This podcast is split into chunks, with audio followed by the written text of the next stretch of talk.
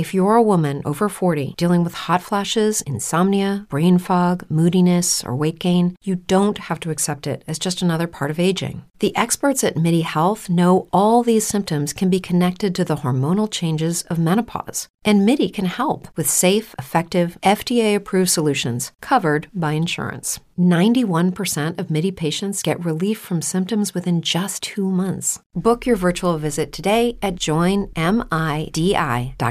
Temple University is ranked among the top 50 public universities in the U.S. Through hands on learning opportunities and world class faculty, Temple students are prepared to soar in their careers. Schedule a campus tour today at admissions.temple.edu/slash visit.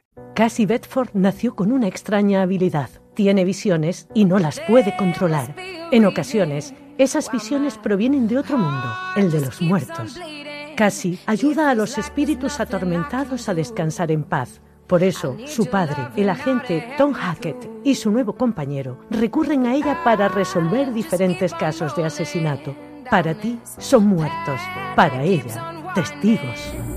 Vi cosas raras anoche y creo que relacionadas con tu caso. Casi tiene aptitudes que pueden ser muy útiles. Ser mediador es más grande y más fuerte que un océano. No me crees, pero piensas que puedes usarme. El 9 de septiembre a las 22 horas no te pierdas el estreno de In Between en doble episodio en el canal Sci-Fi y cada lunes dos nuevos episodios disponibles posteriormente bajo demanda.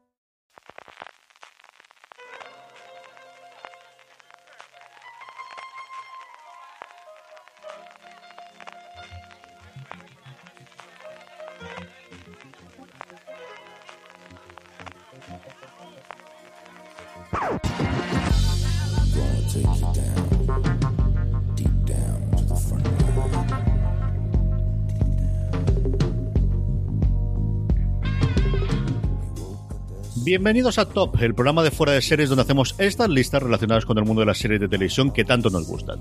Hoy ponemos la mirada en los personajes más siniestros, los asesinos de las series que aparecen como protagonistas, como villanos y también como secundarios, pero que siempre dejan un recuerdo imborrable en nuestra memoria seréfila más oscura.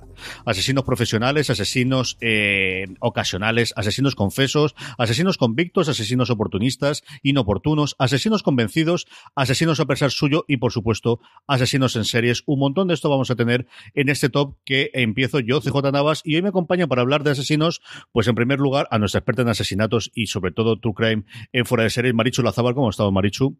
Pues muy buenas, por aquí listando a, a asesinos que, en fin, ahora hablaremos, pero no ha sido tan fácil. Y todo un asesino de las ondas, todo un killer de los internet. Richie Fintano, ¿cómo estamos, querido? Que hace un porrón que tú y yo no grabábamos. Esto no puede ser.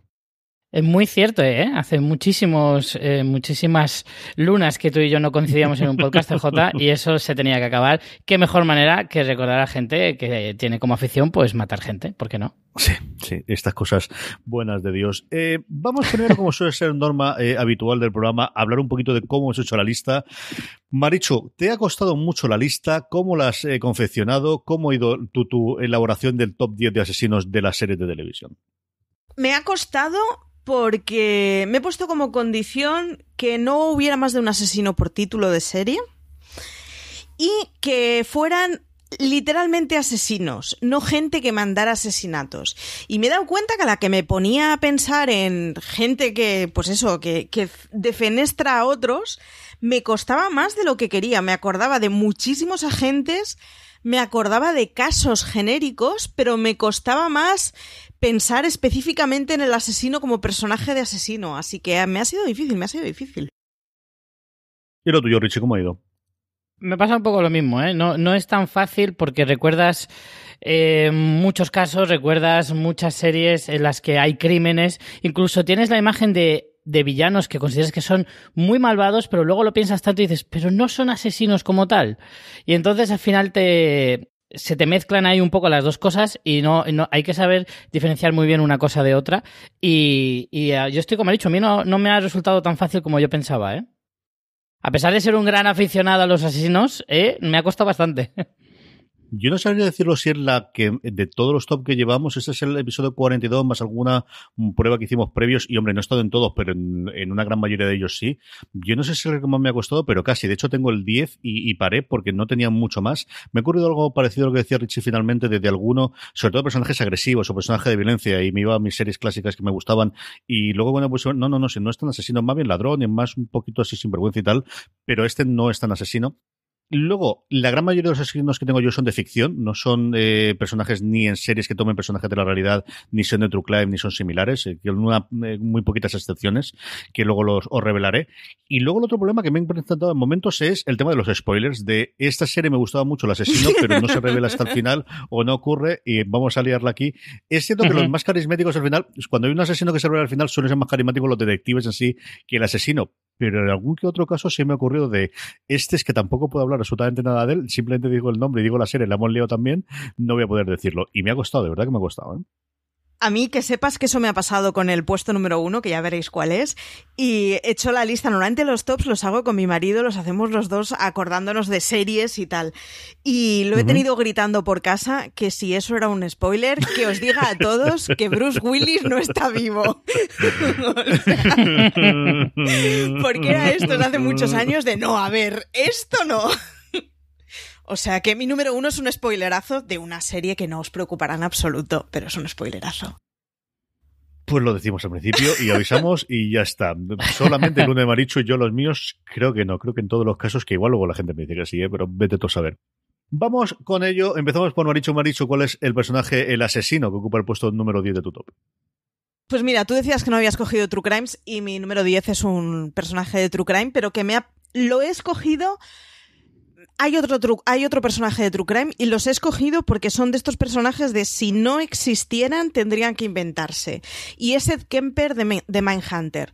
Me parece que es un personaje que está tan bien hecho, tan bien representado. No he visto entrevistas originales de Ed Kemper y no sé cómo sería.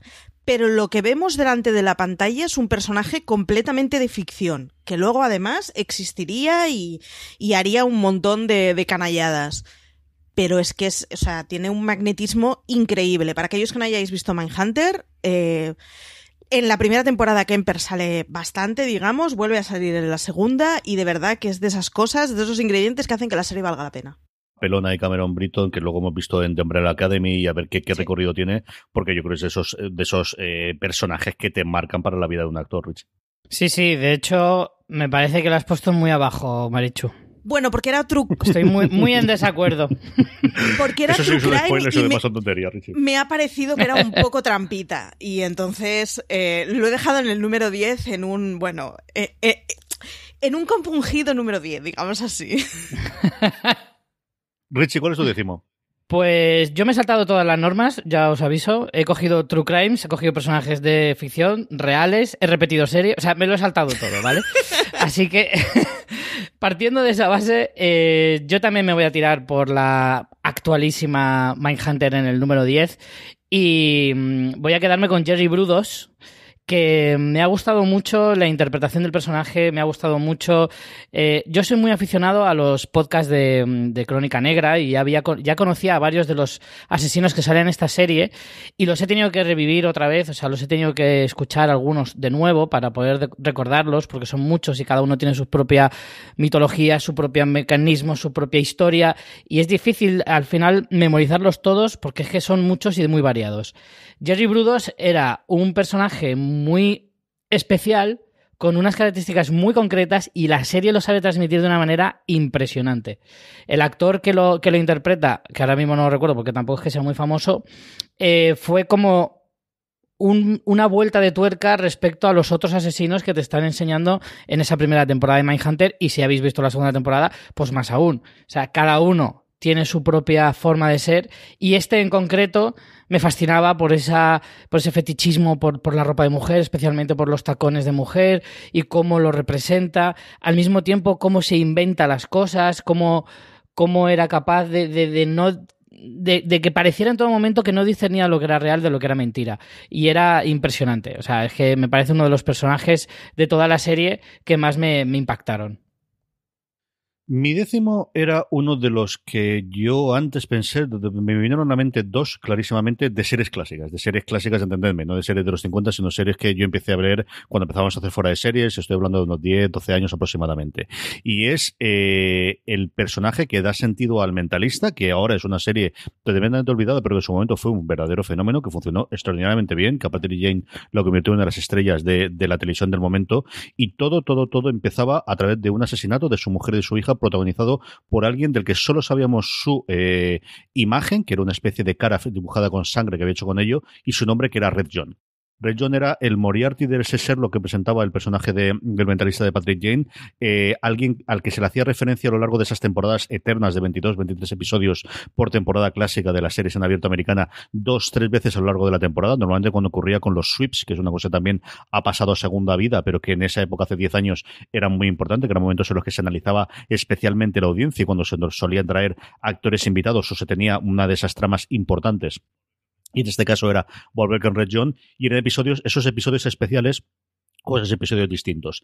La trama luego, pues, pues eso, lo que tiene cuando una serie dura tantas temporadas y yo creo que se cerró mucho menos de las expectativas que había pensado, pero al menos en esas primeras temporadas, yo recuerdo el primer episodio y el cierre de las primeras temporadas cuando volvió otra vez a él y, ahí hay que reconocerle que, que, Patrick Jane, eh, que era un actor, que era un gusto adquirido, o sea, cuando ibas viéndolo eh, tenía momentos, pero que normalmente tenía ese eh, saber estar y esa tranquilidad y esa paz, ahí le salía absolutamente todo de dentro, eran episodios memorables. Red John del mentalista una serie que fue muchísimo en su tiempo y, como os digo, tremendamente olvidada y que yo creo no está en el catálogo de ningún sitio. Es una serie que se podría volver a ver y podría funcionar medianamente bien. La que de alguna forma también eh, empezó junto con House este tema de, investigadores o de, apoyo de, investigadores eh, externos a lo que eran las fuerzas del orden tradicionales y que luego tuvimos absolutamente una caterva de distinta gente que se unía.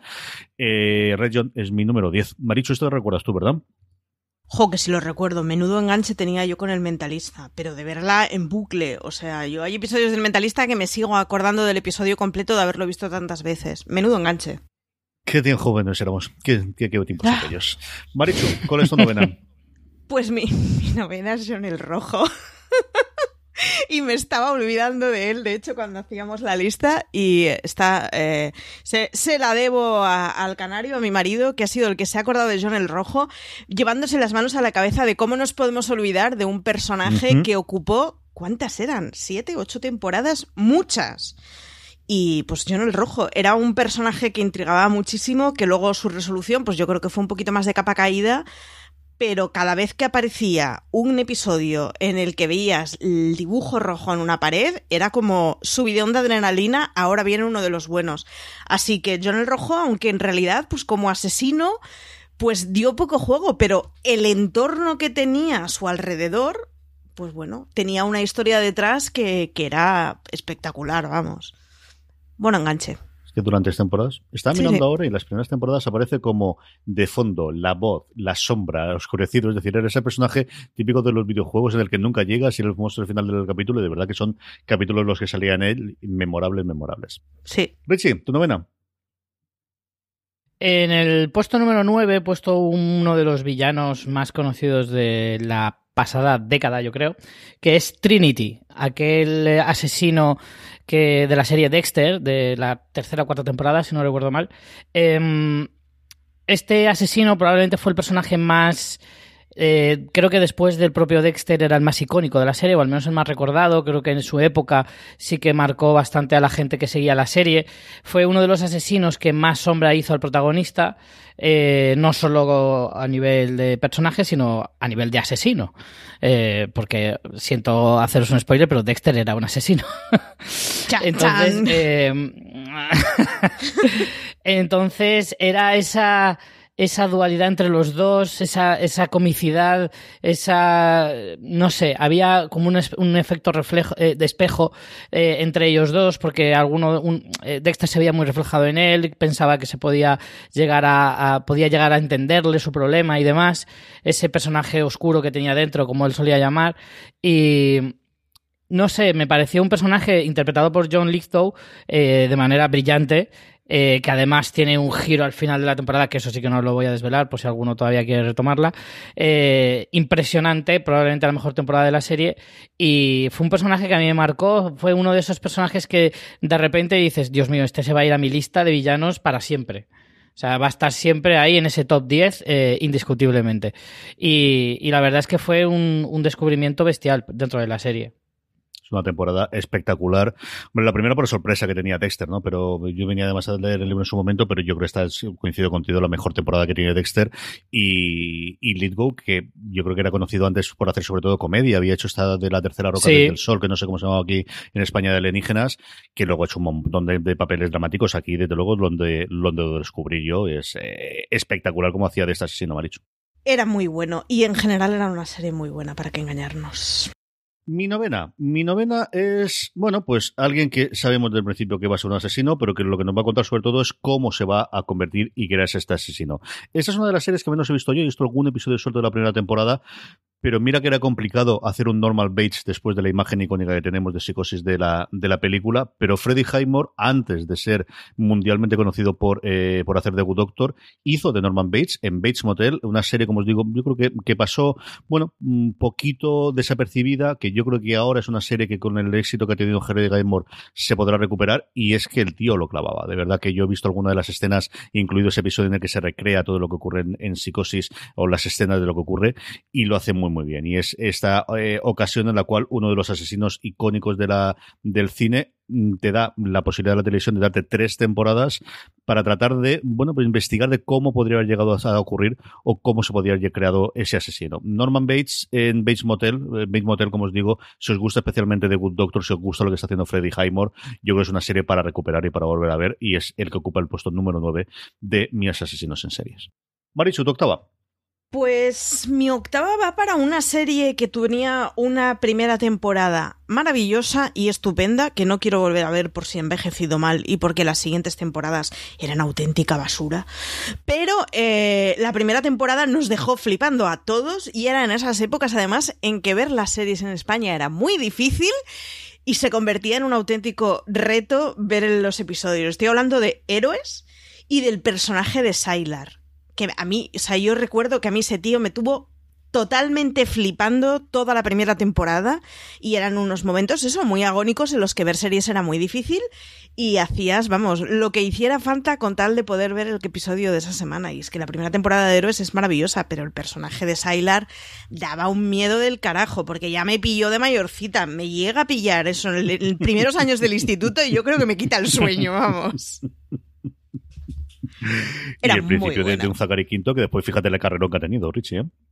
Efectivamente. Sí, yo estoy suscribo cada palabra que ha dicho Marichu porque es cierto que era una época difícil, éramos muy impresionables en esa época, también hay que decirlo, a pesar de que esa primera temporada fue absolutamente brillante. Pero yo siempre he dicho que, al menos en los primeros años de, mi mi filia más salvaje, eh, la primera temporada de Héroes estaba, si, si queríamos separar por mejores temporadas individuales de cada una de las series. Para mí estaba entre las 5 o 10 mejores, seguro. esa primera temporada. Luego es verdad que pues, con la huelga de guionistas de, aquel entonces y todo lo que vino después eh, se derrumbó completamente todo lo construido en esa brillante temporada, pero, pero sobre todo lo que más destacaba de, ese momento y de esa temporada fue el personaje de Sylar, efectivamente. Creo que se comía absolutamente a todos los personajes de la serie. Chavo a que era muy mono.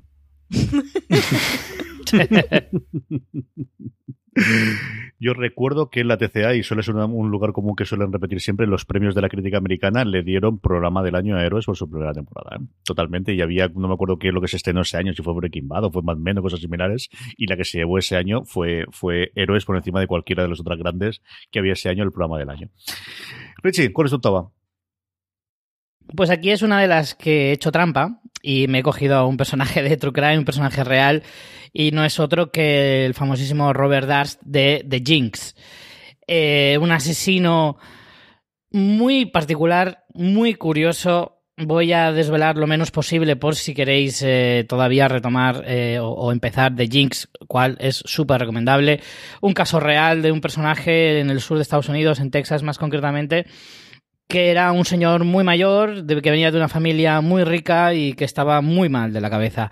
Y nos fueron contando su historia a lo largo de seis episodios, con un final trepidante y, y ir descubriendo cómo funciona la mente de este hombre poco a poco con toda la realidad del mundo, porque es que, repito, era una serie documental y está basada en un hecho totalmente real, con entrevistas a este pobre hombre y es que era mirarle la, la cara, la mirada y era estremecerte porque las cosas que hablaba y se decían de él y que él intentaba claramente tomarte el pelo o engañarte porque probablemente él se creía sus propias mentiras, eh, era fascinante. O sea, absolutamente fascinante, sobrecogedor, pero fascinante al mismo tiempo.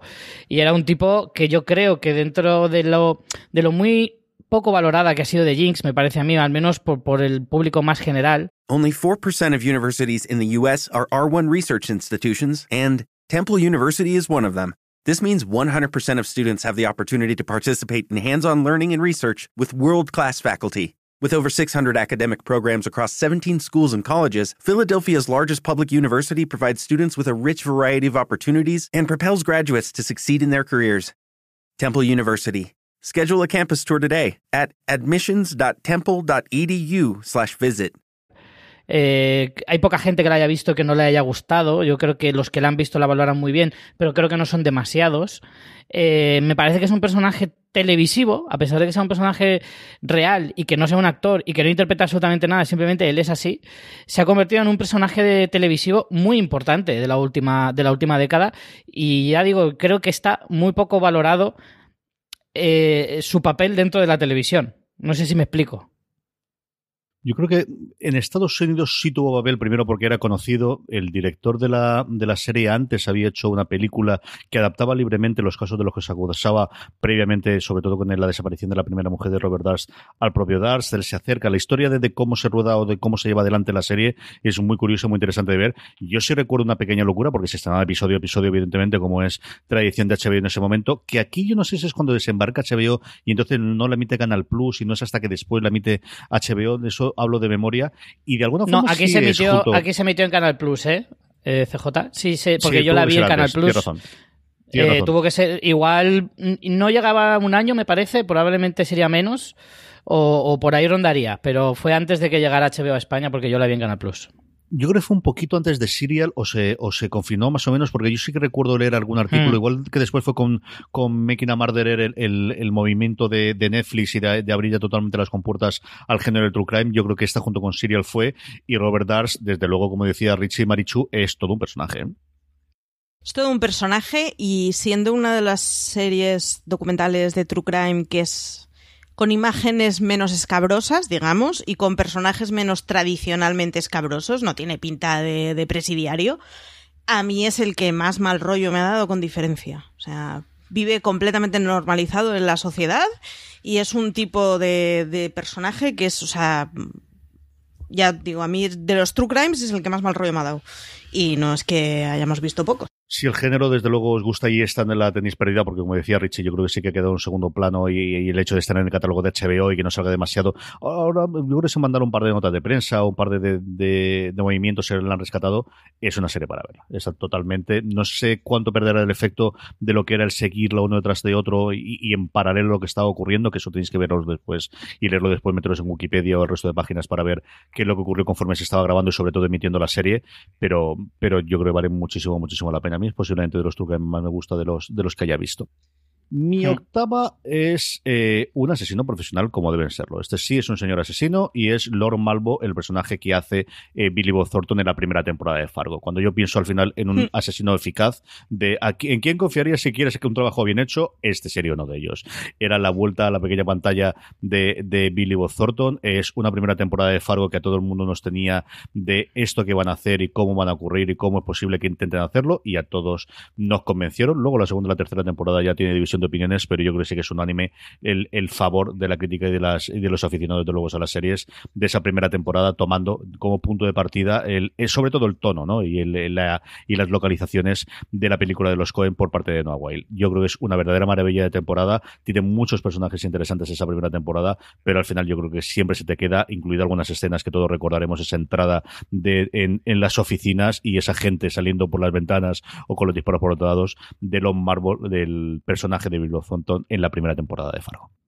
Mariso, tu séptima. Pues mi séptima es una serie del año pasado, hace dos años, yo creo que del pasado, ya pierdo el, el, sentido del tiempo, que no es otro que el protagonista de You, que tendrá segunda, segunda temporada y que la veremos en breve, porque es de estos tipos que no puedes evitar tener cierta simpatía y a los cinco minutos sentirte muy incómodo y a los diez minutos tenerle mucha manía y luego volver a amarlo locamente.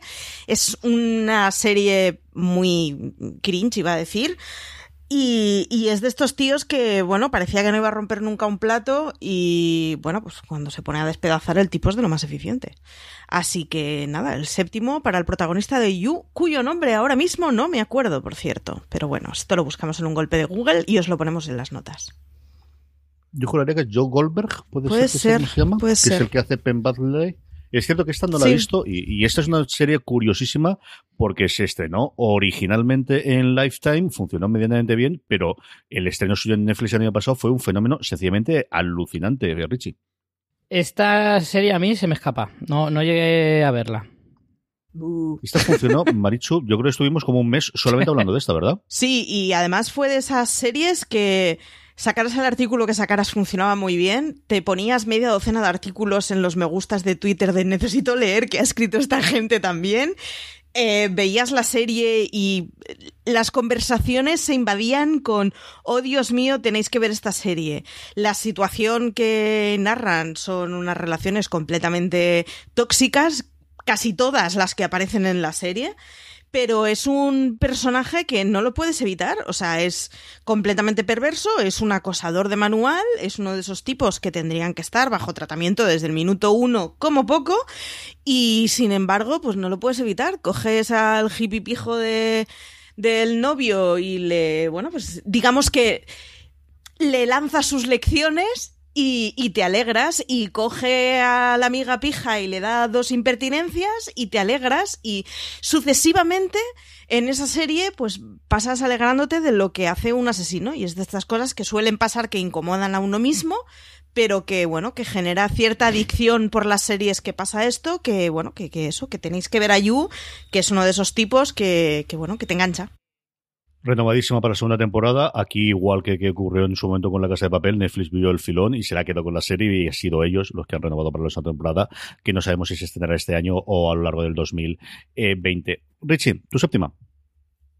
Pues mi séptima, eh, he escogido, como decías tú antes con Lorne Malvo, a un asesino profesional, pero venido de otro, otro mundo, que es el santo de los asesinos de la serie Preacher, que es ese asesino imparable, ese asesino salido del propio infierno, que va buscando venganza. Eh, esa amenaza constante re representa lo que, lo que representa un Terminator, básicamente, pero visto desde el punto de vista de, del inframundo y de los espíritus y demás. Un ser que no puede morir, pero que tiene una fuerza desmesurada y que lo único que hace es matar, matar, matar hasta que encuentre su objetivo. Un asesino puro y duro. No tiene sentimientos, solo tiene recuerdos de una vida pasada bastante tormentosa y bastante eh, difícil y sanguinaria. Eh, y desde luego a mí es un personaje que dentro de una serie con muchos personajes bastante curiosos y carismáticos y emblemáticos y demás, eh, dentro de su propio universo, eh, el Santo de los Asesinos es un personaje que no es que sea lo más expresivo del mundo, pero es que te sobrecoge eh, en cada escena a la que, a la que, que, que protagoniza. Hay un momento en el que va al infierno a hablar con el propio eh, demonio, le están pegando latigazos en la espalda, le dejan la espalda viéndoles el hueso y el tío ni pestañea. Y entonces, claro, dices, bueno, pues con este tío, pues si algún día mi vecino eh, se caga su perro en mi jardín, ya sé a quién llamar. O sea, lo tengo clarísimo. Eficiente. Eh, no sé si me he explicado bien. Yo recuerdo que el número especial que sacaron el, eh, del eh, Preacher cuando se, cuando se hizo el cómic en el que se basa la, la, serie de televisión, que era una colección continua, pero que de vez en cuando tenían números individuales dedicados a alguno de los personajes y el de los, de los asesinos era posiblemente el, el, número individual que más me gustaba a mí de toda la, la temporada que, que, se editó en Vertigo en su momento. Es un personaje que me, que me encanta absoluta y totalmente. Mi séptimo es, bueno, pues uno de los personajes quizás más conocidos de toda mi lista, es uno de los grandes antihéroes del cine, de las series de los últimos años. Eh, Walter White, o más concreto, cuando se pone el sombrero negro y se convierte en Heisenberg en Breaking Bad. Una serie que, por otro lado, tiene asesinos maravillosos a lo largo de todas sus distintas temporadas, pero al final yo creo que el, peor de todos, con mucha diferencia, es su propio protagonista, que, pasa, pues eso, como decía en su momento el creador, ¿no? De, lo menos a lo más de esa toda esa ira que llevaba adentro y que ese eh, mm, descubrimiento del cáncer de alguna forma pone esa bola de nieve que llevará durante todas las temporadas Breaking Bad, una de las series clásicos modernos, una de las eh, series de toda la oleada de antihéroes, de las cuales vale alguno más dentro de mi lista, y un asesino, no nos organizamos, es decir, era igual que ocurría con otra de las series que luego comentaré también, de esos momentos en los cuales los creadores tenían que recordarnos que sí, que podemos estar del lado de ellos y podemos ser el protagonista y ser el este, pero que no nos engañemos son lo que son, unos verdaderos hijos de mala madre y en muchas ocasiones, en concreto Heisenberg, un total y absoluto asesino. Es mi séptimo, Walter White o Heisenberg, cuando se ponía el superherito en Breaking Bad. Maricho, tu sexta. Mm, mi sexta va para algo que ya se ha mencionado, que es, eh, yo creo que el primer criminal que vi en serie que me cayó simpático. En novela me había pasado con el personaje de Thomas Harris, que es como, oh Dios mío, no se puede ser nada mejor en el mundo que Aníbal Lecter, que dices, bueno, igual, replanteate tus principios, hija mía. Pero en serie, la primera vez que me pasó algo así fue con Dexter.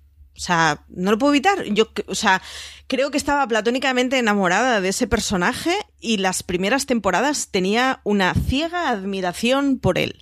Y era un tío que además me fascinaba que fuera tan metódico, tan ordenadito con todo, tan discreto y, y bueno, al final es un tío que se coge la justicia por su por su parte y bueno, pues pasa por la cuchilla a quien haga falta mientras crea que se ha saltado el sistema judicial tradicional, lo cual no deja de ser una cosa que está muy mal hecha, pero consiguen tener un personaje que es que es es mono, es simpático, es inteligente, tenía un rollo irónico maravilloso a la voz en off que utilizaban en la serie, total que el sexto va para Dexter.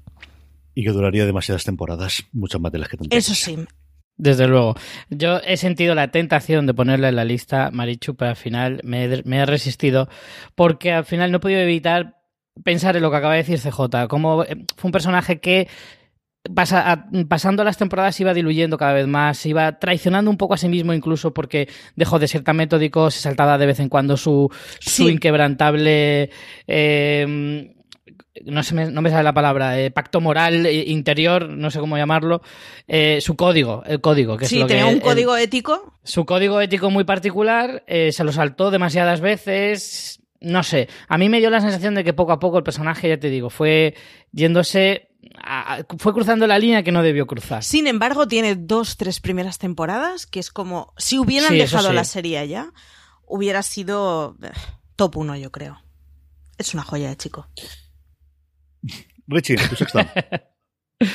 En mi sexto lugar he puesto a un personaje muy actual y probablemente muy desconocido porque es de una serie que yo creo que ha pasado demasiado desapercibida. Hablo de la serie Happy, eh, basada también en un cómic y dentro de un cómic muy, muy bestia. Hay personajes muy, muy bestias, empezando por el protagonista y continuando con su principal villano. Eh, pero hay un, un secundario que es el, la mano derecha de ese villano principal y que es así increíblemente perturbador. Un personaje que se llama Smoothie, ojo, que se llama como un batido de frutas y, sin embargo es un auténtico psicópata salvaje de los que se recrea, de los que le gusta, de los que disfruta con su trabajo y que se le ve, se le ve que se lo goza, que de niño él quería o astronauta o asesino salvaje. Era una de las dos cosas. O sea, y se decantó por esta segunda y se ve que el hombre lo disfruta. Y es un tipo... Eh, que es un es el actor es muy conocido eh, voy a deciros el nombre porque me sería me parecería injusto no decirlo Patrick Filcher Fischler eh, que de nombre es muy poco conocido, pero ha salido en tantísimas películas y tantísimas series que seguro que eh, si, le, si, le, veis eh, en Google lo vais a reconocer fácilmente porque lo habéis visto en, algún, en alguna serie seguro. Y hace un papelón porque ya de por sí él tiene una cara bastante siniestra, es un tipo que ya de por sí da mal rollo, pero es que encima interpretando a este personaje que la segunda temporada además se convierte en una cosa extrañísima, eh, bueno, muy, muy acorde con lo que es la serie. Pero es que este, pues, para mí este personaje da como un pasito más. Ya la, ya la, serie es bastante salvaje, ya digo, muy, muy pasada de rosca. Pero es que este personaje es esa rosca, pues darle una vueltita más. Y es, eh, para mí, uno de los asesinos más brillantes de, la, de las últimas series que he visto en los últimos dos, tres años. No, digo, yo, yo es de esas series que pillé la primera temporada sin haber oído hablar de ella, en plan, oh, ahora acaban de estrenar esto y me la ventilé en nada, uno o dos días, de estos de que con nocturnidad y alevosía, vamos, sorprendente. Totalmente. Yo estaba convencido que esta sería una serie que después de incorporarse al catálogo de Netflix y de cara a la segunda temporada se hablaría mucho más de ella, precisamente por lo gamberra y lo, desaforada que es totalmente. está pasadísima de vueltas.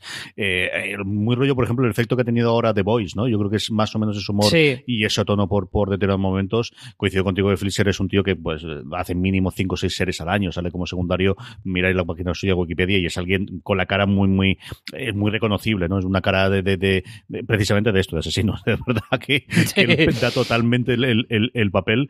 Y yo es una que tengo pendiente. Yo me divertí un montón con el primer episodio, pareció una camperrada absolutamente delirante. Y es una de las que tengo que retomar. Y además, porque el protagonista a mí es un tío que me encanta, me gusta muchísimo, muchísimo siempre todo lo que ha hecho el, actor protagonista, lo que ha hecho Meloni desde cuando salió en su momento en, en, la haciendo procedimental en, en, Ley y Orden y alguna de las comedias que posteriormente ha hecho. Y esa es de las que tengo que recuperar. Y están las dos temporadas en Netflix ya, ¿verdad? Eh, sí. Sí, y Meloni hace un papelón impresionante.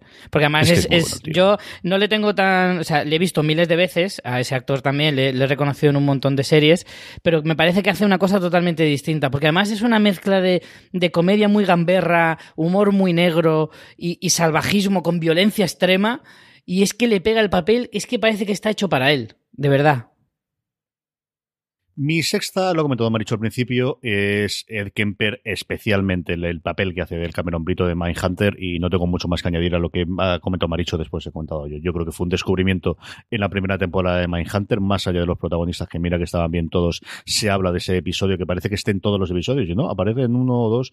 Si es cierto que es la primera gran entrevista que ellos hacen, es la que de alguna forma empieza a dar pie a todo el proyecto que ellos tienen de analizar los asesinos y tratar de alguna forma a partir de ahí de hacer esos perfiles o de hacer esos profiles y, empezar a darle sentido a la unidad del FBI que están montando entre los tres protagonistas, pero es que hace un papelón sencillamente alucinante. O sea, simplemente con la presencia en ese primer episodio y sobre todo en ese último episodio de la primera temporada. Luego tenemos esa nueva aparición en la segunda temporada, pero ya mm, quedó clarísimamente su papel eh, de, Cameron Brito, como decía, haciendo de Kemper en Mindhunter.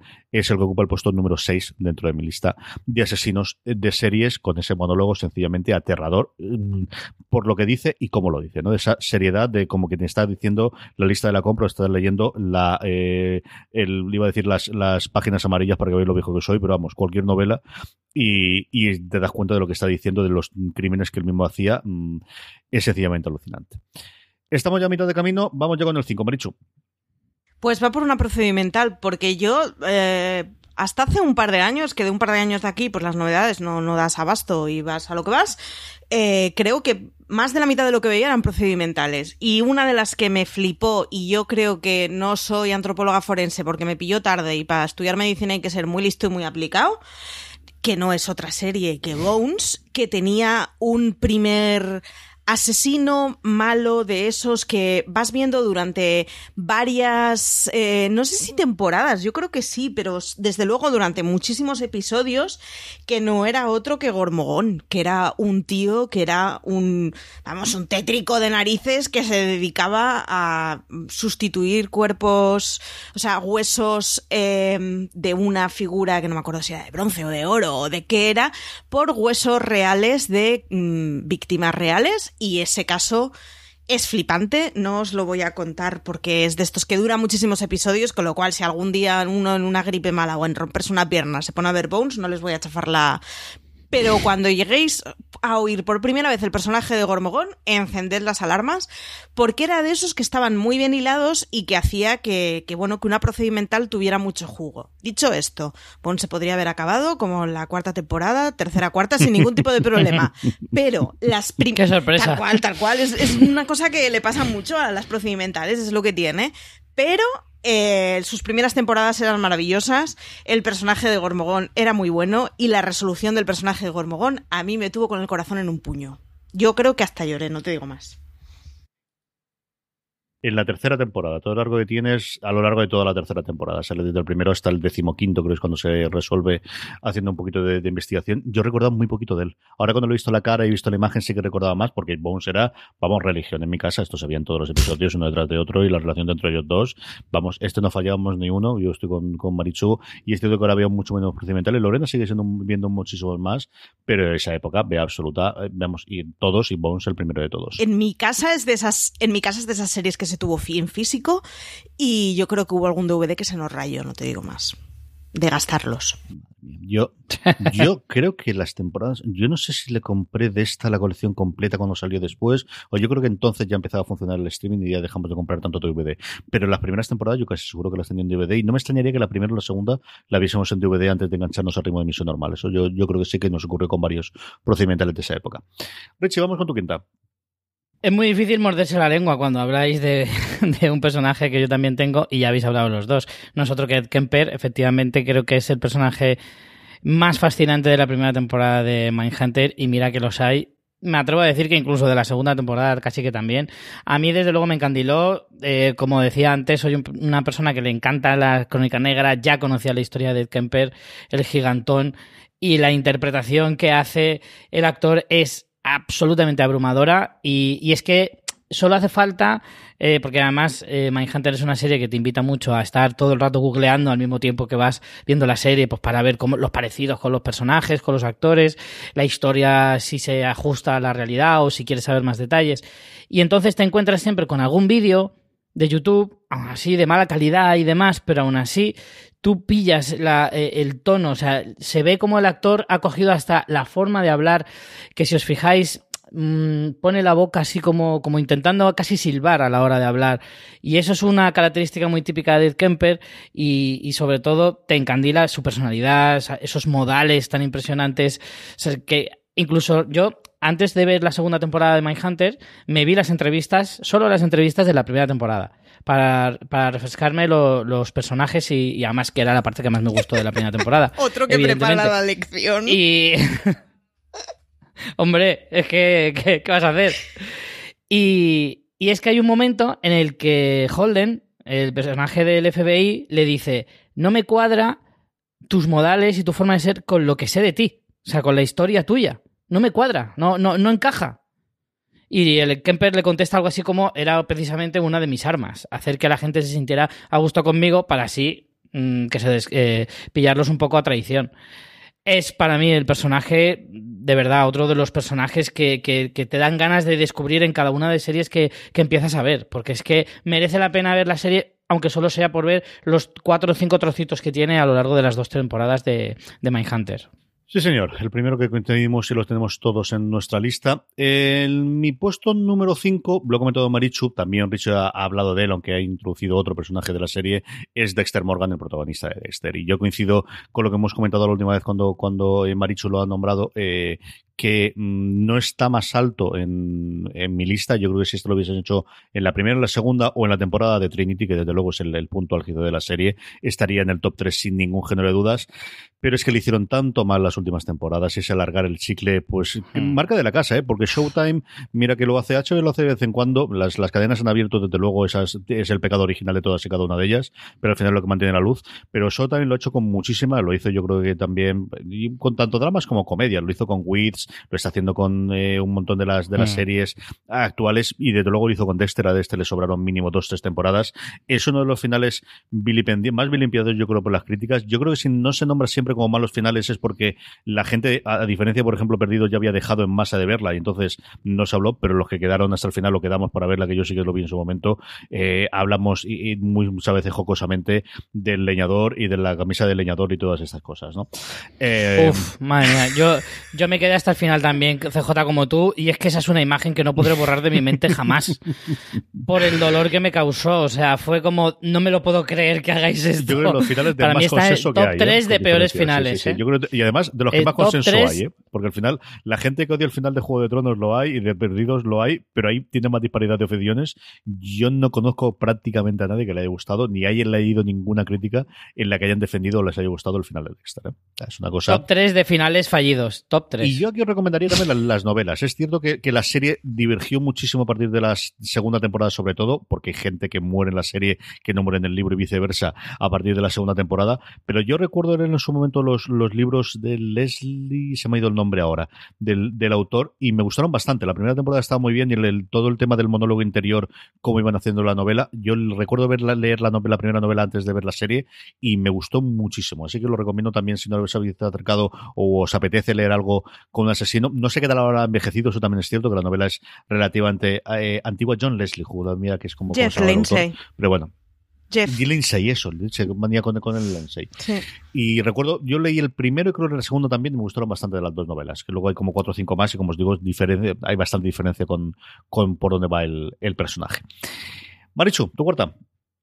Pues mi cuarta es una muy actual y que es de estas que no es spoiler, eh, que es casi como previa, o sea, es, sinopsis de la serie, que es Villanelle. Es una maravillosa loca que comete unos asesinatos mm, de una forma, bueno, hay uno, no voy a hacer spoilers, ah, pero hay uno en la segunda temporada que pasa en Holanda y hasta aquí todo lo dicho, que es o sea, estos que te dejan flipando de, de verdad estoy viendo esto delante de una pantalla, pues hija mía. Y Villanelle es ella como personaje es maravilloso, está como las maracas de Machín, es muy divertida. Tiene unas imágenes con unos ropajes que flipas, o sea, que es como, no quiero saber ni qué modelo es este, ni qué vestido es este, porque nos vamos a empezar a volver todos loquitos. Pero da unos fotogramas de póster increíbles y ella además es, es adorable, pero es una psicópata de manual y bueno, pues le pagan por matar, pero es que si no lo haría por amor al arte, pero fijo, vamos el barrio rojo de Ámsterdam, desde luego, es otro distinto después de ver el episodio de la segunda temporada de, de Killing total absolutamente, sí, señor. Yo reivindico, reivindico más eh, asesinas. Total, mm. sí. Porque es que yo no tengo ni una, ni una en mi lista. Y, y es que es verdad que la televisión, bueno, también es verdad que en la vida real hay muchas menos asesinas que asesinos y que da menos juego, pero como las series, la ventaja que te das es que te lo puedes inventar, pues coño, más asesinas, más asesinas en serie, más... Jolín, yo lo reivindico, estaría bien. Sí, Villanel tiene demasiado charme para poder ser verdad y sin embargo nos da igual, o sea, nos la quedamos. Pues claro, yo creo que sí tenemos algunas, sobre todo en series históricas, pero es cierto que al final es más tipo veneno que, que de alocafre o que con armas o similares. Yo le estaba dando vueltas a poner alguna de Roma, que, al final no he metido, o incluso irme a yo Claudio, ¿no? De, alguna de las grandes, eh, más manipuladoras incluso que asesinas, pero normalmente no eran ellas, quitando la parte del veneno, como os digo, las que asesinaban, sino las que hacían convencer a alguien que alguien matase a alguien, ¿no? Eso sí que es lo que hemos tenido en, en, en grandes eh, asesinas en alguna de las series, y como digo, yo creo sobre todo alguna de las clásicas en la que había considerado yo. Richie, ¿cuál es tu cuarta? En el cuarto lugar he puesto otro True Crime, no, serie documental, sino True Crime, que es eh, de American Crime Story, la segunda temporada, Andy Cunanan. Me encantó ese personaje, me encantó la historia, me encantó todo lo que envuelve. Nos centrábamos en que había asesinado a, a Gianni Versace como si fuera lo más gordo que hizo y en realidad mm, nada que ver. O sea, tuvo una trayectoria, una carrera criminal eh, fascinante y sobre todo a mí me, gustó muchísimo eh, no solo la interpretación de Darren Criss, que hace un papel impresionante, eh, sino cómo te transmite una forma de pensar absolutamente loca y absolutamente fascinante al mismo tiempo. O sea, eh, Andy Cunanan transmitía una total mm, frialdad y todo le daba igual y todo le restaba importancia, aparte de tener una imaginación asombrosa de cómo eh, se moldeaba su vida en su mente como él quería y hacía creer a todo el mundo que era totalmente cierto. Eh, además veía en muchas ocasiones te daba la sensación de que justificaba totalmente que matar a gente que era lo más normal del mundo. Pues alguien te molesta, pues te lo cargas, es lo que hay. O sea, el tío es impresionante. Y además todo envuelto en esa historia tan sórdida de, de la gente con la que... Porque él además se prostituía y etcétera, etcétera. En fin, era todo muy, muy loco, muy turbio y el personaje fue para mí absolutamente fascinante. La serie, yo lo he dicho ya en varios podcasts, no debería llamarse El asesinato, sino El asesino de Gianni Versace. Así es como debería llamarse, porque la serie está absolutamente centrada en él y porque es verdaderamente el personaje que más interesa de esa temporada. Yo aquí, pequeño spoiler sobre mi lista, no está Andrew Cunanan porque se me ha olvidado. Sinceramente, ya sabía yo que alguno de estos me saldría, lo y tendría el este, y, y, es que coincido contigo. Yo creo que el, la interpretación es sencillamente alucinante. Eh, tiene episodios, es que ¿cuál, cuál, ¿qué episodio malo tienes? Es, es alucinante. Yo recuerdo Sí. una entrevista Sí, sí. con, con, con Ryan, justo con Ryan Murphy, con el creador de la serie, justo al poquito, la primera entrevista que dio después de fichar por Netflix, en el que hacía un poquito de repaso de toda su carrera, y él lamentaba que no había tenido tanto eco la segunda temporada como la había tenido la primera, la de OJ Simpson, porque él personalmente estaba muy contento con el resultado y cómo había quedado. Y yo más la veo, más tengo que darle razón. Es decir, OJ Simpson ocurrió, pues, esa tormenta perfecta, por ejemplo, que también se dio con la primera temporada del cuento de la criada, de de, repente no sabemos por qué, y esta es la magia que tiene el, mundo de la televisión, encuentra el zeitgeist este que dicen los americanos, de todo el mundo de repente habla de esa, porque todo el mundo habla de esta, y ese fenómeno que se retroalimenta, sea por la, el, el fenómeno social, luego los premios exactamente igual, y luego la segunda temporada mm, se habló, en los críticos hablamos muy bien, a todo el mundo que la ha visto le ha gustado, pero es cierto que no recuperó ni de lejos el, fenómeno que tuvo, incluso en España J. Simpson, que mira que nos pillaba lejos el caso, que tampoco nos engañemos, yo recuerdo alguna cosa de la tele, pero eso no es una cosa que llegase aquí, y de verdad que aquellos que no viesen la segunda y no se ha acercado, está disponible entera en Netflix para verla, es una absoluta y verdadera delicia, y de la que ves el segundo episodio y dices, uff, es el mejor episodio de la temporada, pero es que empieza el tercero y el cuarto y el quinto, y dices, no puede ser que sea, es, es alucinante, y, nuevamente, Darren Sobre todo aquellos que lo recordábamos de verlo en su momento en Glee, cantando y bailando y haciendo, mmm, sufriendo como los adolescentes, el papelón que hace aquí, que hace alucinante el papel que hace, es, es para verlo. Y como os digo, no está en mi lista porque sencillamente se me ha olvidado y estas cosas ocurren de vez en cuando. La que no se me ha olvidado es Miranel, porque coincido con Baricho y también ella eh, ocupa eh, nuestra querida asesina de Killing Eve, el puesto número 4. Lo que ya he comentado. Yo al final, eh, la primera temporada, sobre todo, se habló muchísimo de, Sandra Oh y tuvo las nominaciones, era la actriz evidentemente conocida de todo el proyecto, junto a alguna de las actrices inglesas eh, que había, de clásicas de, de, la BBC o de alguna de las otras cadenas inglesas, pero Sandra Oh al final venía de ser pues lo que era en, en la televisión americana, aparte de tratando de Grey, pero eh, poco a poco Natalie Comer, eh, yo la había visto previamente, lo he comentado alguna vez y lo, creo que lo he comentado en algún momento, lo habíamos visto en Doctora Foster, él salía en un personaje pequeñito pero que ya apuntaba maneras, pero aquí es cuando se destapa, ¿no? Y además se destapa como esa asesina absolutamente fría, excepto cuando tiene que tener corazón y cuando tiene que volver a recordar que tiene ese puntito humano, que no lo revela muchas veces, pero en alguna que otra ocasión lo ocurre. A ver qué pasa con la tercera temporada, yo creo que sí que la segunda temporada con respecto a la primera tiene un cierto bajón, aunque sigue dejando eh, escenas maravillosas, como se comentaba previamente Marichula Zabal, de eh, Holanda y de cómo qué ocurre cuando, cuando te enfrentas con Milanel en el, en el barrio rojo, que es alucinante. Eh, a lo tonto, a lo tonto estamos ya en el podio. ¿Cuál es la que ocupa el puesto número 3, Marichu? Estamos en el podium y mi número 3 se repite eh, con uno que ya ha dicho Richie, que no es otro que el protagonista de The Ginge. Insisto, ve, ve, de esa serie de True Crime. Es un tipo que da un mosqueo del copón. La tenéis en HBO, ya hemos comentado muchísimo, tenéis que verla. Es uno de esos tíos que si no existiera hubiera que, habría que inventarlo para hacer una serie eh, de ficción porque se come el personaje hasta que, bueno, te das cuenta que no está el personaje, pero bueno. Richie. Claro, lo, lo, que más te alucina es que no es, es sí, de verdad. Sí, o sea. es que tú lo piensas y dices, es que si fuera de ficción está muy bien, pero es que encima añádele que no es ficción, que es que el hombre es así. Es flipante. Es brutal. Es total y absolutamente brutal. Tu tercera, Richie. Pues mira, en mi tercer puesto he puesto eh, de una serie eh, que es, llama un poco la atención que no haya más eh, en la lista, porque es una serie de terror, no es otra que American Horror Story, y de todas las temporadas, de todos los dementes, criminales, asesinos que salen en todas las temporadas, eh, distintos de todos los tipos al ser una antología, me voy a quedar solo con uno, y es eh, Twisty the Clown, el payaso de la cuarta temporada, aquella American Horror Story Freak Show. Eh, me pareció el personaje que si lo encarnas como un asesino despiadado, eh, es el que a mí más me, gustó, un, personaje algo clásico del terror más puro, muy grotesco, con una forma y una identidad alucinante. Solo le ves eh, una de, los efectos más fuertes que hacía la serie era que ya lo veías de lejos y ya te giñabas vivo.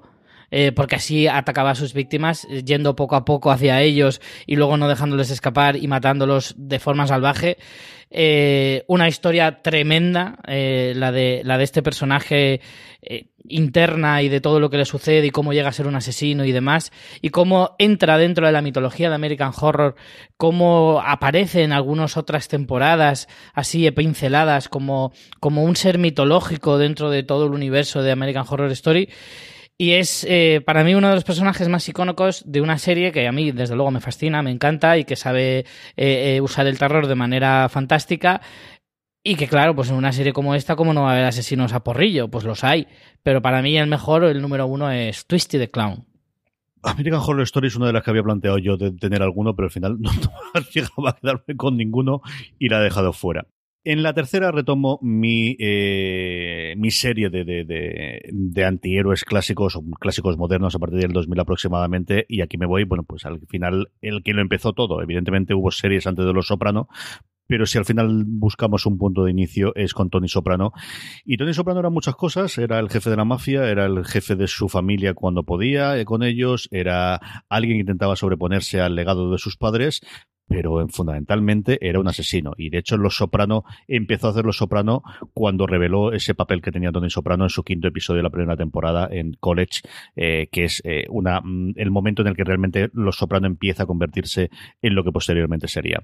A esas alturas del partido, yo espero que todo el mundo que nos está oyendo está, ha visto ya Los Soprano, y si no, de verdad, que es el momento. Mm, tienes, es que es muy antigua, no, dejaros de rollo. Es, yo volví a verla hace no demasiado tiempo, la hace este verano por, por eh, mi cumpleaños eh, Francis Arrabal me regaló el libro que han sacado Marzo Stace y Alan Seppingwall con entrevistas nuevamente a David Chase analizando episodio tras episodio y es curiosísimo ver a ellos hablando de cómo sigue manteniéndose, sigue siendo, se nota el paso del tiempo, especialmente en la tecnología, especialmente que no existen los móviles, ¿no? que es el gran cambio que hay de principios del 2000 a, al, a, más hacia el futuro, pero cuando funciona, funciona extraordinariamente bien y Tony Soprano sigue siendo, desde luego, uno de los personajes icónicos de la, de la televisión. Tony Soprano es el que ocupa el puesto número 3 dentro de mi listado de asesinos de la serie de televisión. Marichu, tú dos. Mi dos es una trampa. y he puesto una trampa muy arriba, además.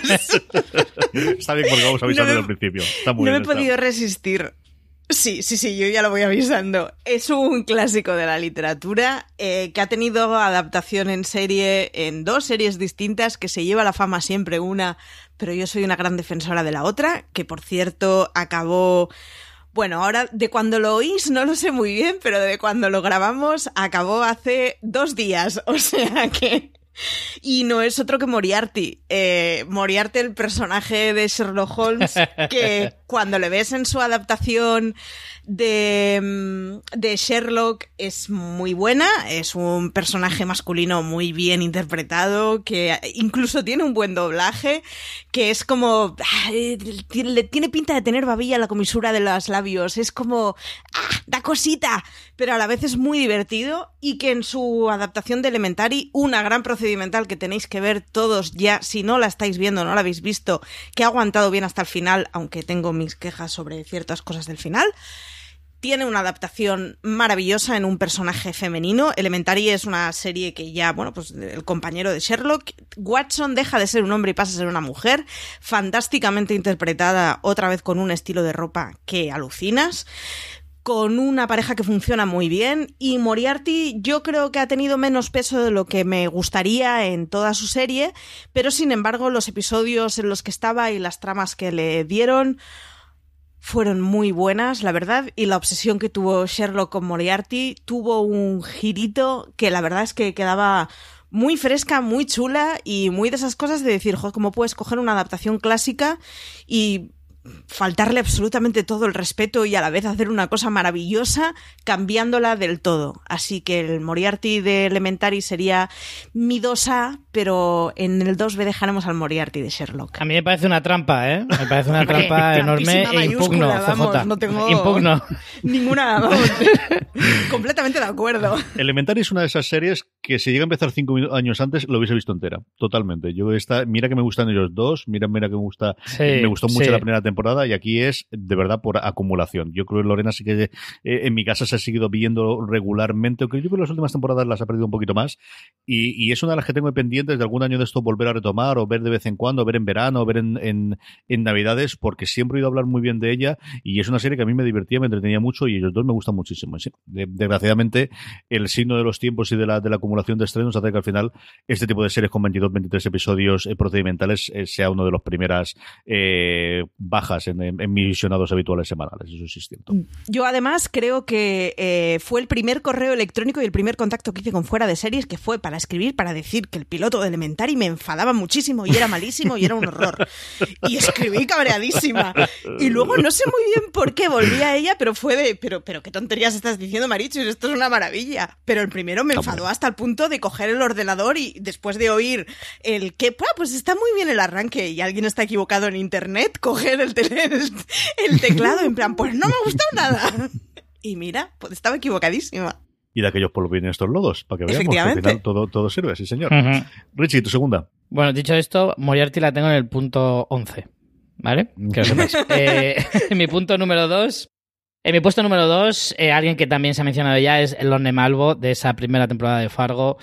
Eh, ya hay poco que decir de Billy Thornton, porque yo creo que hace, hace falta poco describirle como actor, eh, pero bueno, ya CJ tú lo has completado bastante bien, me parece que es, eh, sin desmerecer para nada a Martin Freeman, que es también un personajazo en la primera temporada de Fargo, eh, este Lorne Malvo es absolutamente maravilloso, o sea, es un regalo para, para el seriéfilo absoluto en esta primera temporada brillante de Fargo, que a mí me, desde luego me maravilló. A mí este personaje me encantó, me gustó muchísimo y se merece el puesto número 2.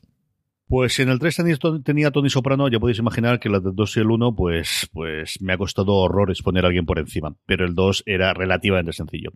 Y es, bueno, pues el protagonista de mi serie favorita de todos los tiempos, Big Mackey, que te anuncia desde el primer claso que sí, que es un policía diferente, ya lo dice él en el primer episodio, y, y es un asesino total y absoluto. Es alguien que nunca va a permitir que nadie se ponga en medio de su, de su objetivo y si hay que matarlo, hay que dispararlo, pues se le dispara y ya está. Desde luego, es una de esas series, cuando se hablan de las series de la época de oro, siempre tiramos más HBO y esta, por ser de FX, de hecho es la serie que construyó FX, es a partir de ella en la que se vio que había rentabilidad en esto de hacer series semanales y permitió hacer pues la caterva de series, muchas de ellas que hemos comentado a lo largo de como todas las de las de American Crime Story o Horror Story o la propia Fargo dentro de FX, ahora parte del, del, del gran conglomerado del ratón, después de la compra de todos los activos de Fox por parte de Disney, ahora FX está en esa tierra de nadie de a ver qué hacen con ellos los nuevos jefazos, pero todo viene de The Shield, un The Shield que está disponible en España en streaming, está disponible todo en, en DVD y en Blu-ray que las primeras temporadas estaban grabadas en cuatro tercios, que, quizás eh, complica un poco. Nuevamente es hija de su época, aunque el, estilo de grabación yo creo que aquí le, favorece, pero nuevamente es pues una serie de principios de, siglo y toda la parte tecnológica quizás es lo que más chirría o lo que más se nota de, cuando es el momento.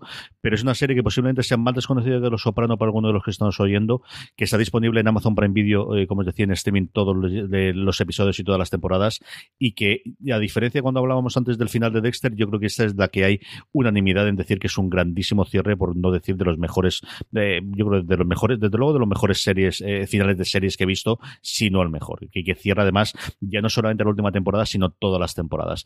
Es una serie que a mí me fascina, tanto como para decir y, reivindicar constantemente junto con Parks Recreation como las dos mejores series que yo he visto jamás y que más me han entretenido, más me han divertido y más me han tenido al filo del, sofá y que tiene eh, momentos maravillosos con un protagonista que es absolutamente inolvidable de un actor que venía siendo que hasta que hizo este papel, que, que era eh, en un bonachón rechoncho. Era lo más famoso que había hecho era una serie llamada The Comish, en el que eh, interpretaba a un comisario de policía rechoncho, mm, eh, con el pelo medio calvete y bonachón y buena gente. Y aquí hace algo totalmente distinto. Es un bulldog, es, es, es la fuerza y es el, el agarre es alucinante lo que hacen con The Shield, con, con Big Mackey, desde la primera hasta el último episodio, y ocupa el puesto número 2 dentro de mi listado de mejores asesinos de eh, las series de televisión.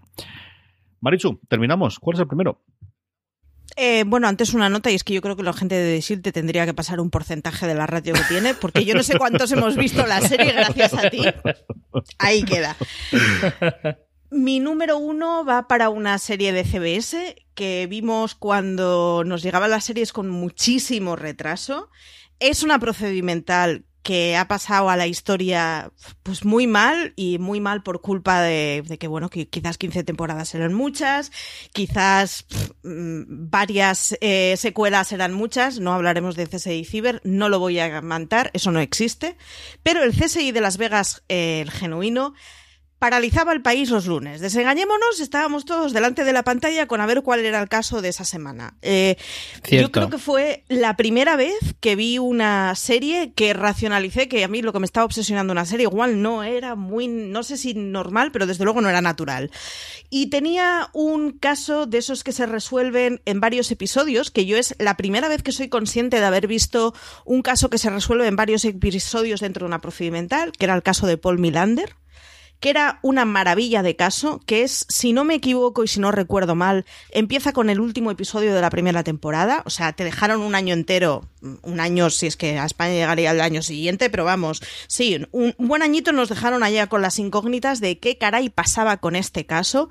Era un caso que sorbía el seso completamente, que estaba muy bien hecho, era una maravilla que acababa implicando a varias escalas, que te atrapaba por todos lados, que tenía tres episodios que además no iban de seguido, es decir, tú veías el primero y te quedabas con la incógnita, veías el segundo y más o menos cerraban el asunto y cuando, o sea, cuando salió al reflote el tercer episodio de la trilogía del caso de Paul Milander, digamos, o sea, yo recuerdo el flipe automático, o sea, absoluto de no puede ser que esto le vayan a dar otra vuelta de tuerca.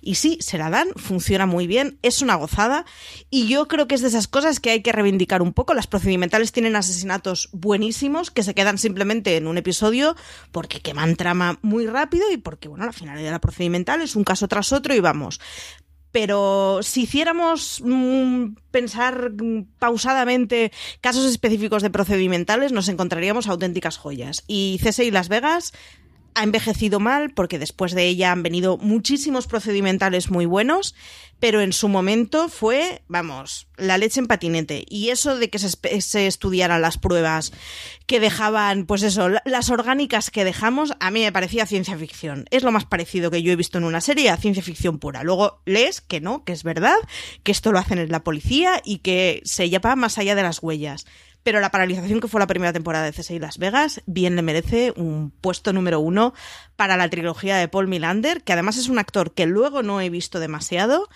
y que tenía un imán para la cámara alucinante y un mal rollo de narices. ¿no? y el incremento de matrículas de gente estudiando criminología a partir del efecto de CSI, que en su estreno en Telecinco aquí fue la de Dios, Richie. O sea, nosotros que recordamos aquello, era la serie que había que ver en ese momento.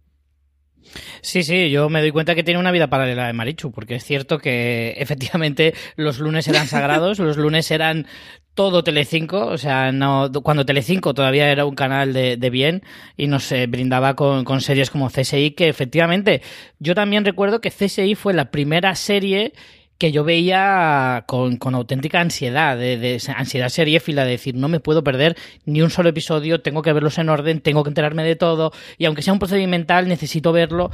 Y sí, yo también recuerdo el caso de, de Paul Milander, que fue, vamos, mm, un, un vuelco al corazón de, de, una forma bestial.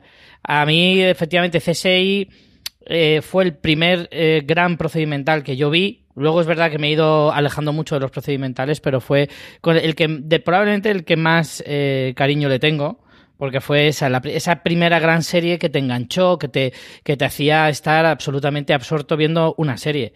Y desde luego que, sí, que CSI es, es vamos, es, es propia historia de televisión, por lo menos de los primeros 2000, eh, sin duda. En mi casa era sagrado hasta el punto de que mi madre trabajaba de noche, era enfermera, eh, trabajaba los lunes a la noche todas las semanas y nunca se cogía festivo el lunes porque mi padre y yo pasábamos de ella y nos dedicábamos a ver CSI. Entonces los lunes dejaron de ser un día hábil para pedirse fiesta porque es que en casa había CSI y ya está, y es lo que hay. Richie, ¿cuál es tu top 1? Me sorprende que, bueno, aún estoy a la espera de que cuál vas a elegir tú, CJ, pero me sorprende porque no vayamos a coincidir. Pero bueno, si hablamos de asesinos, eh, solo hay probablemente un asesino en la historia y en la televisión también, que es Aníbal Lecter. En su serie de NBC, eh, interpretado por Matt Mikkelsen, ha sido interpretado muchas veces, sobre todo acordamos de, ese maravilloso Anthony Hopkins, pero creo que Matt Mikkelsen no le hace ningún mal y creo que le no creo que sean comparables, pero dentro de lo que es el mundo de la televisión, el personaje de Aníbal Lecter fue maravilloso, o sea, una serie que viniendo de una network y sorprende muchísimo, tuviera esa calidad, esa ese eh, regodearse tantísimo en, la imagen y en, en todo lo que representaba esa serie tenemos a este personaje emblemático, histórico, dentro de, la historia de, en general de, finales del siglo XX. Se atrevieron a traerlo a la televisión, se atrevió este actor danés a, hacer este personaje tan emblemático y creo que lo hace increíblemente bien. Es un personaje que a mí me flipa de siempre y es que en una serie creada de esa manera, salida de esa mente perturbada que es Brian Fuller y, con todo ese apoyo que, incomprensible por una NBC, ya digo, eh, consigue sacar una cosa que, era visualmente un espectáculo, pero es que argumentalmente también era una locura, interpretativamente era salvaje y una historia que, bueno, que ya todos conocemos, pero que encima estaba rodada en formato serie de una manera magistral. Aníbal Lecter es, sin duda, el asesino. Yo reconozco que no lo he metido porque mm, Brian Fuller estéticamente me supera. Me pasó con Aníbal cuando lo arranqué y me pasó con American Gods. Pero si no, o sea, si a mí me dices un asesino, en mi cabeza es Aníbal Lecter y luego ya vienen todos los demás. Así que nada, un, un apoyo a tu número uno. Es un más uno. Pues mi número uno es todo, todo lo que ha dicho eh, Richie y un poquito más. A mí me fascinó. Es alucinante, ¿no? El, cómo es posible que, que realmente eh, NBC permitiese emitir Aníbal eh, la adaptación. Si antes hablábamos de lo complicado que era o de, de, todas las voces que levantaron cuando se adaptó Fargo a, serie de televisión, ¿qué os voy a decir de Aníbal? Además, yo recuerdo en Fuera de Series, cuando hacíamos el Fuera de Series clásico con Don Carlos y con Jorge, de anunciar la fecha, porque además anunciaron dos series en paralelo. Por un lado, Aníbal y por otro lado una adaptación del Silencio de los Corderos porque los derechos de esa novela no lo tenía eh, Gaumont, no lo tenía la gente de Laurenti, sino la tenía la, la, no me acuerdo cuál era el estudio que lo tenía en su momento. Eh, se iba a centrar el personaje de Clarice, aquello durmió el sueño de los justos, nunca se volvió a hacer nada más y salió este Aníbal que a mí me sorprendió absolutamente totalmente hasta el punto de que para mí mi Aníbal Lecter es Matt Mikkelsen por encima del oscorizado Anthony Hopkins que ganó el Oscar y siempre es conocido mm. por salir 16 minutos en pantalla. O sea, para mí, yo cuando pienso en Aníbal Lecter, no, no, no. Yo pienso en Matt Mikkelsen. A mí me ha dado muchísimas más alegrías de lo que me dio en, en su momento la, la película clásica es una verdadera barbaridad. Posiblemente flojee un poquito al principio de la tercera temporada. Yo creo que esto en algún momento, en los próximos cuatro o cinco años, tendremos una miniserie. Alguien pagará porque se vuelva a juntar la banda. Por las entrevistas que he oído, sobre todo, por un lado a Brian Fuller, por todos los actores, yo creo que se pasarán extraordinariamente bien y tienen ya la posibilidad, porque se han rescatado los derechos, de hacer el Silencio y los Corderos. No sé si se atreverán o harán alguna versión libre, pero yo creo que volverán a hacer alguna cosa con ello. Es eh, alucinante lo que se hace y alguna de las escenas más escabrosas que se ha visto en televisión y sobre todo cuando sabes que es televisión en abierto, es decir, esos ángeles, esos mm, setas, esas todas esas cosas que vemos en cada una de las temporadas, esos muertes que hay. Aníbal Lecter eh, de Matt Mikkelsen en Aníbal, tres temporadas, si no lo habéis visto de verdad, esta tenéis que verla, es una serie absoluta y totalmente necesaria para ver, maravillosa de los, de los últimos años, de estas que no debería existir, pero de vez en cuando se conjugan los, los astros y nos dan tres maravillosas temporadas de Brian Full y su equipo con Aníbal Lecter. Yo es que siempre, Aníbal, yo casi siempre la cuelo en alguna, en algún top, porque siempre la puedo relacionar con algo. Pero es que si alguna vez se puede decir que el arte, o sea, que la muerte puede convertirse en un arte, e, es que Aníbal lo representa mejor que, que nadie. O sea, que ninguna serie o ninguna tele, eh, ninguna película, en el sentido de, de cómo es capaz de estéticamente hacer que la muerte sea algo bello. O sea, es impresionante. Impresionante. Esto es el top 10 que teníamos. No sé si tenéis alguna más. Yo, por mi caso, no. Sí que tendría alguna de las que habéis sido eh, nombrado vosotros, incluidas las que os he dicho que se me había olvidado. Maricho, ¿habías considerado alguna eh, serio asesino, mejor dicho, más para tu top? Sí, yo hay cuatro que tengo anotados. Uno sería un segundo caso de CSI Las Vegas, que es el del miniaturista, que es una pasada de asesino, una pasada de caso, y da unas imágenes con unas maquetas que flipas. Segundo es Aníbal Lecter, que no lo he puesto porque la serie no he visto, pero estoy completamente segura de que si consiguiera superar la barrera estética, me fliparía porque siempre que oís me da envidia, pero luego recuerdo cuando la empecé a ver y me da cosita. El tercero sería Zachary Quinto en el personaje que hace en Asylum, que no lo he puesto por no poner dos veces a Zachary Quinto, pero vamos, personajazo y temporada de American Horror Story. Y el cuarto es porque le tengo que dar tiempo, y es que en 15 días me he visto las cuatro, sí, cuatro primeras temporadas de Line of Duty, o sea, no he hecho otra cosa que respirar a los polis del AC-12 y el caso de la segunda temporada, con la protagonista que tiene la segunda temporada, es una de las tipas que me ha generado más extrañeza desde hacía muchísimo tiempo, pero como la he visto hace poco, vamos a dejar reposarlo y vamos a ver qué pienso de ello dentro de un par de meses. Pero vamos, el personajazo de la segunda temporada es una tipa que mm, yo creo que cambié de opinión de qué pensaba si era culpable o no 25 veces y eso que son 5 episodios por temporada. Line of Duty es una de las deudas pendientes que tengo yo con, con la serie en general y la británica en particular, de una puñetera vez. Y creo que he arrancado del primer episodio como seis veces distintas. Y siempre por H por B he visto 15 minutos, 10 minutos, no he podido ver nada más. Y es una de verdad las que tengo totalmente pendientes. Pues yo la empecé a lo tonto después de una cena porque me la recomendó un amigo de, joder, en serio, la tienes que ver, es que te va a encantar. Esto era un sábado a la noche, el domingo al mediodía me puse a ver la serie, ese domingo me desperté a las 3 del mediodía, o sea que figuraros si tardé poco tiempo y me fui a dormir que ya me había visto la primera temporada. O sea que yo ahí lo dejo. Te lías, te lías, te lías y pasa después lo que pasa. Así que no, pues Consumo responsable. Richie, ¿tú tienes alguna más aparte de los 10? Pues a los ya mencionados Moriarty, Sylar y Dexter Morgan, eh, que estaban ahí también en, mi lista de suplentes, eh, he añadido también a un personaje que seguramente no reconoceréis por el nombre, eh, se llamaba Arby y era ese asesino implacable de la serie Utopía aquella británica, ese personaje con cara aterradora, porque tenía una cara totalmente desbocada, pero que era verdaderamente muy, muy, muy aterrador. También he metido a, bueno, a Sylar también lo, había metido, de los ya mencionados, y también eh, quería haber puesto, pero creía que también era un poco trampa, a Killgrave, de la primera temporada de Jessica Jones, pero era ese, ese dilema que, que, me nombraba al principio de, lo veo más villano que asesino, aunque bueno, también se le puede considerar bastante asesino, pero bueno, es un personaje que no me hubiera importado También me he dejado fuera a Yellow King, el malo malísimo de la primera temporada de True Detective. No sale apenas en la serie y por eso no lo he metido.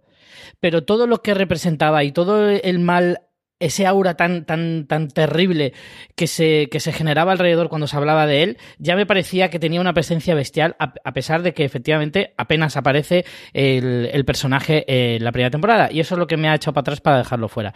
Y por último, alguien muy, muy, muy reciente, y por eso tampoco lo he metido, porque es demasiado reciente. Eh, aunque creo que me lo voy a callar porque si no voy a hacer un spoiler. solo diré que es de la serie. Solo diré que es de la serie The Boys. Nada más. Porque es que si lo nombro, igual hago un spoiler. Y como la serie es tan reciente, me sabe un poco mal. Así que me voy a contener. La clemencia de The Truth Detective sí que lo había pensado en su momento y es cierto que al final me pasó parecido a lo tuyo. Y luego quería meter a alguien de The Wire pero al final me pareció Omar y Omar eh, mató alguna vez en la serie pero no era la imagen del asesino. Teníamos otros muchos más y al final se me dejó me dejé fuera a nadie de The Wire. Pero como os digo el resto al final eso el top 10 que de verdad que me ha costado bastante más de lo que yo esperaba y, hmm. y poquita cosita más de lo que teníamos pues con esto hemos terminado nuestro top, nuestro programa. Tenemos muchísimo más contenido, como siempre, en nuestro canal de podcast, que os podéis suscribir en iTunes, en Apple Podcasts, en iBox, en Spotify o en vuestro reproductor de confianza, simplemente buscando fuera de series. Mucha más información de artículos hablando de prácticamente todas las series de las que hemos hablado en series.com, donde, por cierto, podéis encontrar en la entrada dedicada a este episodio de top todos y cada uno de los top 10 que hemos hecho eh, Richie, Marichu y yo, por si os olvidaba alguna os, o os eh, faltaba alguno para tener la referencia de alguno de los asesinos. Ahí aparece aparecerán todos escritos. Richie, que ha sido un verdadero placer y que, que, que, coincidamos más a menudo, que esto no puede ser. Pues sí, desde luego. Con Marichu coincido más, pero también es un placer. Pero igualmente CJ sí, esto tiene que pasar más a menudo. Marichu, un beso muy muy fuerte y hasta el próximo programa también a ti. Nada, un besazo y yo creo que ya no nos quedan programas en los que buscar excusas para mencionar asesinos y true crimes y series escabrosas en general, pero ya se nos ocurrirá alguna excusa. Sintonías de series en las que muere alguien que vale la pena, no os preocupéis, ya se nos ocurrirá alguna alguna cosa haremos y desde luego tenemos un montón de true crime, tanto ficcionados como documentales de aquí hasta final de año y aquí desde luego los comentaremos sea aquí, sea en review o sea en fuera de. Gracias a todos vosotros por escucharnos, pasad por fuera recordad, tened muchísimo cuidado ahí fuera.